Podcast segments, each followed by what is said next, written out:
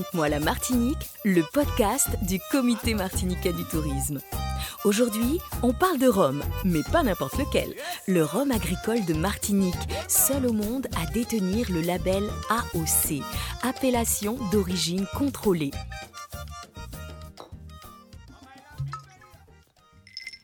En premier lieu, Michel Fayad, directeur du musée du Rhum, nous raconte l'histoire de cet alcool précieux. L'histoire du rhum se confond totalement avec l'histoire de la canne, du sucre et du rhum. Je parle de l'histoire de la Martinique, on est bien d'accord. Vous imaginez que tout est lié à la canne, au sucre et au rhum, c'est-à-dire on trouve le rhum partout, dans la littérature, dans la poésie, dans la culture, dans le patrimoine, dans la médecine traditionnelle, dans les expressions populaires, dans la sorcellerie et dans tout ce que vous avez. Donc, si vous voulez, certains journalistes ont même parlé d'une véritable civilisation du Rhum à la Martinique.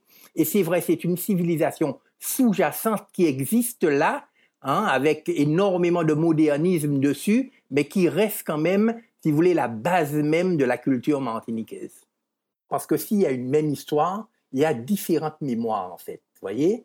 C'est-à-dire que, si vous voulez, c'est une histoire un peu complexe, un peu compliquée, tout le monde le sait. Elle parle de la traite négrière, l'esclavage, la colonisation, l'assimilation, tous ces éléments-là, qui font que quoi? Qui font que le Rhum, qui est à la base même de cette culture-là, est appréhendé différemment selon les communautés. Le Rhum n'avait rien de touristique au départ.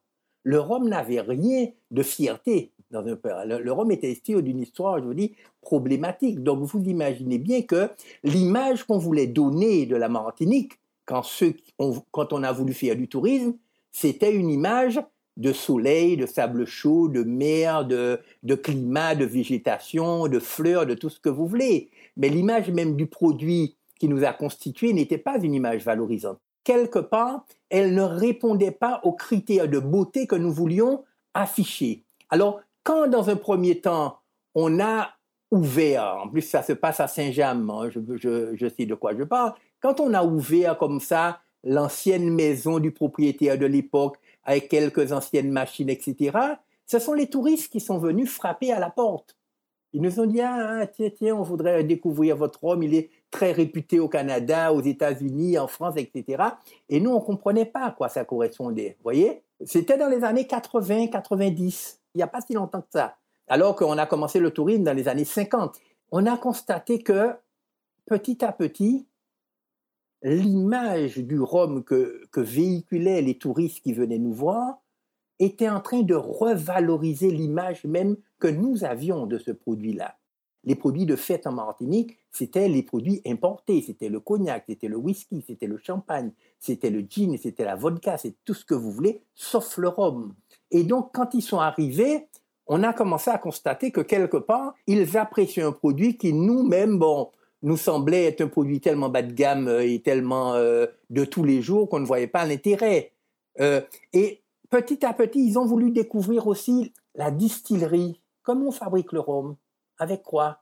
Mais On fabrique le rhum avec une machine à vapeur du 19e siècle. Donc il y avait un voyage à travers le temps que nous, interprétions comme un retard excessif du modernisme, mais que eux voyaient comme quelque chose de très pittoresque. On est en train de ramer, hein.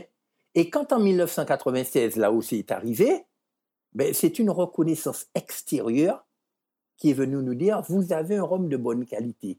C'est les touristes qui, petit à petit, en rentrant dans les distilleries, en étant fasciné par cette machine à vapeur du 19e siècle qui nous donnait justement un pied dans le 21e siècle parce qu'on utilisait les pots de canne séchés comme combustible et donc du coup on faisait du recyclage de déchets, on faisait de l'économie d'énergie, on utilisait des énergies renouvelables. Donc eux-mêmes ils étaient fascinés par, par cet élément-là. Et disons qu'au travers du regard de l'autre, nous avons revalorisé les métiers de la canne, du sucre et du rhum au travers du regard touristique. Donc à partir du moment où le touriste arrive et il n'est pas en train de nous servez-nous un punch, il est en train de nous dire mais comment vous faites avec cette machine à vapeur? Eh, Vous montez à quelle pression? Euh, Combien de bars Donc on lui pose des vraies questions techniques.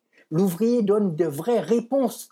Donc du coup, on n'est plus dans le service, On n'est plus dans l'accueil, on est dans l'hospitalité. On a du coup une culture à montrer, une histoire à raconter, et puis en plus, on a un produit à vendre. Le touriste qui vient, bon, il regarde comment on fabrique le rhum, on lui explique ce phénomène très important de l'appellation d'origine contrôlée du rhum agricole de la Martinique. Au niveau du rhum, on a un petit côté émotionnel très très très très fort. Parce que ce qui était notre histoire un petit peu complexe, un petit peu difficile, est aujourd'hui notre fierté.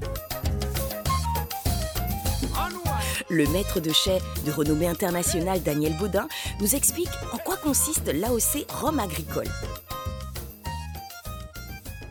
Alors, le, processus de fabrication du rhum agricole, euh, en Martinique, nous pouvons parler de notre particularité, puisque en 1996, nous avons obtenu euh, une appellation d'origine, une AOC, unique au monde. Et donc, nous sommes le seul département français à posséder cette euh, AOC. Pour faire un bon rhum AOC de Martinique, donc, il nous faut avoir du pur jus de canne. Donc, c'est ça l'essentiel, pur jus de canne. Deuxième chose, euh, l'origine de cette canne doit être de la Martinique uniquement. Et euh, tout cela est, régenté par un cahier des charges. Euh, voilà. Donc, c'est la définition de AOC. la canne à sucre va donner et libérer la totalité de son potentiel aromatique, puisqu'on a du pur jus de canne, donc avec des notes fruitées, florales, mielées, herbacées, vraiment un potentiel aromatique très riche. Une fois que la canne a été récoltée, elle sera acheminée le plus vite que possible à la distillerie. Alors la transformation du jus en vin, ça s'appelle le vesou, donc avec un peu d'alcool. Donc le titre alcoométrique doit être compris entre 3,8 mais n'excédant pas 7 degrés d'alcool. Ça c'est pour le vin. Alors ce vesou sera distillé à travers une colonne euh, créole, donc c'est une colonne à plateau et au niveau de chaque plateau, vous avez un niveau de débordement. Ce niveau de débordement sera recouvert par un bol euh, ou une calotte pour freiner la progression de la, vapeur, pour l'inciter et l'obliger à passer dans le vesou, barboter dans ce vesou et récupérer les arômes et l'alcool qui, qui s'y trouve. Et on doit tirer un alcool qui doit titrer entre 65 et 75 degrés. Ensuite, ce rhum sera acheminé vers les chais et là, euh, on va devoir attendre six semaines avant de présenter euh, ce rhum à un panel euh, AOC. C'est un jury qui est formé hein, par le président de l'AOC. En venant chez nous, cette visite pourra vous permettre d'avoir accès à la distillerie avec un guide qui va vous expliquer tout le process. Donc, on sera vraiment dans l'ambiance si, si nos visiteurs ont la chance de venir pendant la, récolte ils vont avoir la chance d'avoir toutes les saveurs, les flaveurs et le bruit d'une distillerie. Donc euh, tout ça, c'est vraiment euh, à vivre.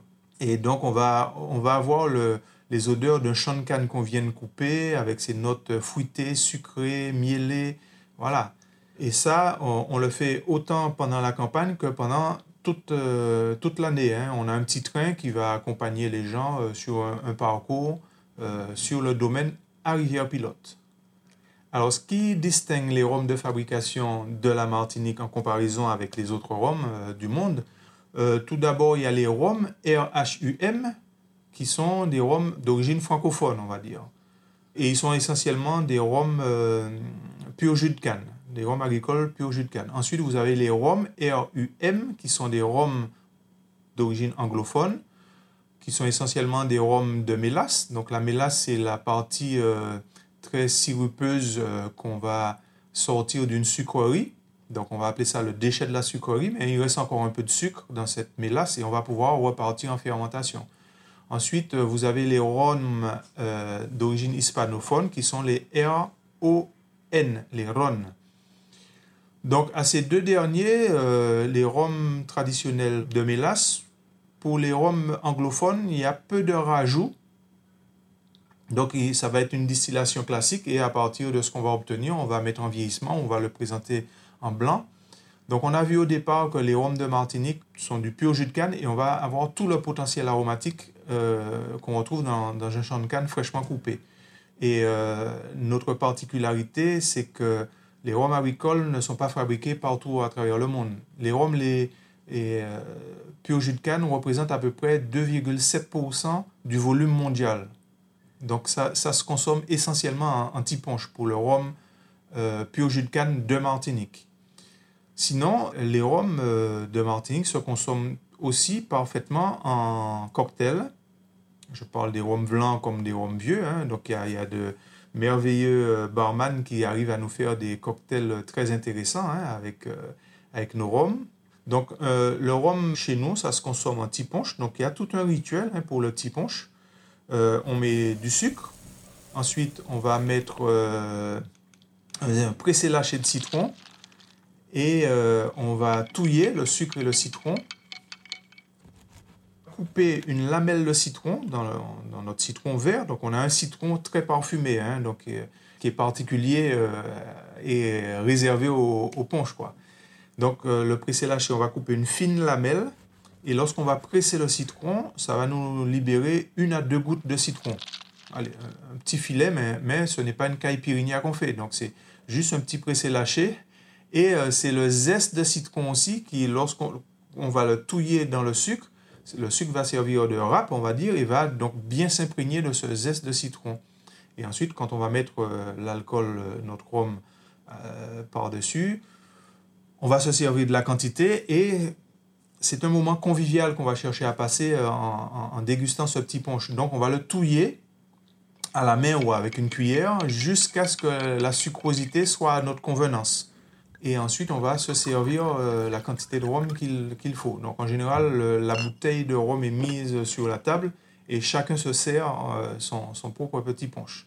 Pour nous, ne serait-ce que notre cuvée de l'océan, la bouteille bleue de Trois-Rivières, ça se marie très bien avec des huîtres ou encore des fruits de mer. Alors le petit conseil que je peux donner pour les huîtres, vous, ouvrez l'huître, vous videz sa première eau et vous lui mettez vraiment 2-3 gouttes. Quand je dis 2-3 gouttes, n'en mettez pas une bonne rasade. Hein. Euh, on va l'apprécier autrement, cet alcool, mais vous pouvez euh, mettre juste 2-3 gouttes. L'huître étant vivante, elle va, elle va refaire circuler l'alcool dans son organisme. Et là, vous allez pouvoir gober, manger une huître euh, imbibée de son alcool et ça va vous faire remonter les notes iodées, les notes salines et euh, voilà, je vous souhaite bon appétit avec cela. Et la professeure en cuisine, Claire-Marie Dubois, partage ses meilleurs accords mets et rhum. Mon approche de la cuisine est assez simple. Pour moi, je suis une ambassadrice de la cuisine créole, la cuisine martiniquaise, et euh, j'ai un respect pour euh, la nature et ce qu'elle nous produit au moment. Euh, donc, je cuisine vraiment des produits de, saison.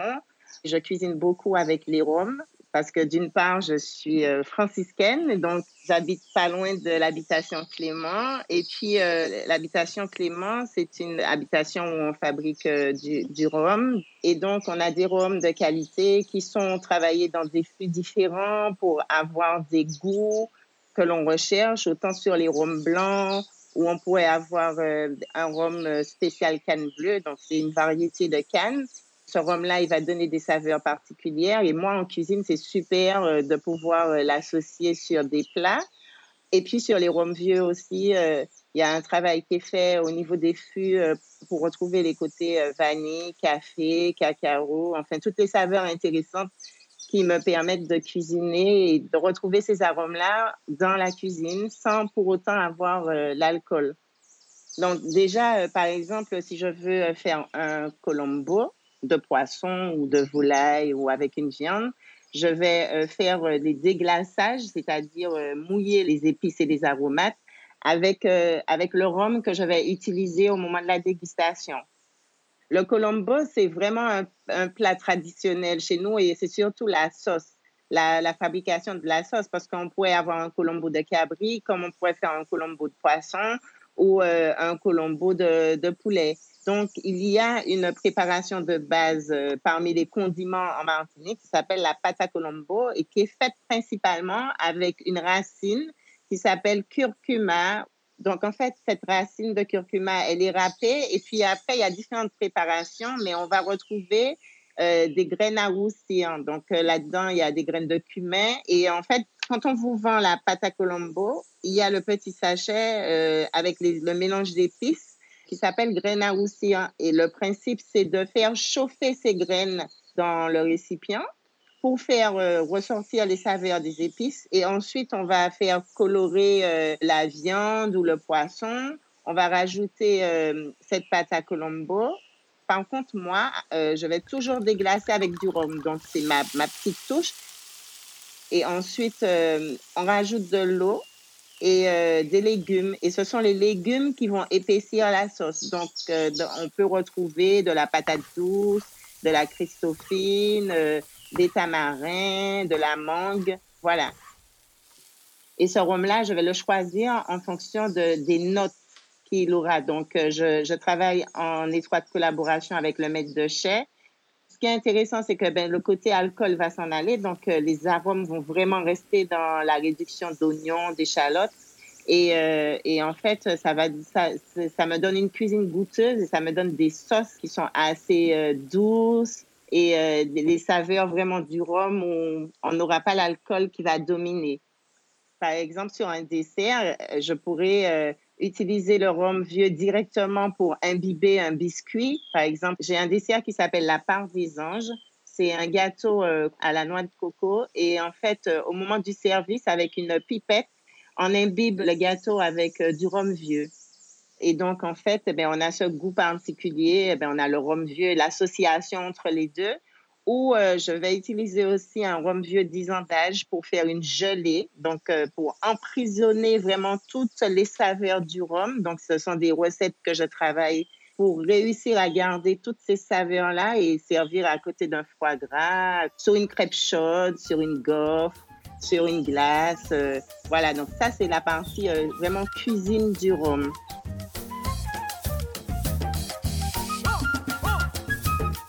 Il n'y a pas de doute, les grands rhums agricoles martiniquais sont uniques et le meilleur endroit pour en déguster est certainement ici même, sur l'île aux fleurs. Raconte-moi la Martinique est une présentation du comité martiniquais du tourisme et une production de la petite histoire. Tous les épisodes de la série sont disponibles sur votre plateforme d'écoute préférée. Abonnez-vous et n'hésitez surtout pas à nous donner plein d'étoiles. Ici Kate, au plaisir de vous voir en Martinique.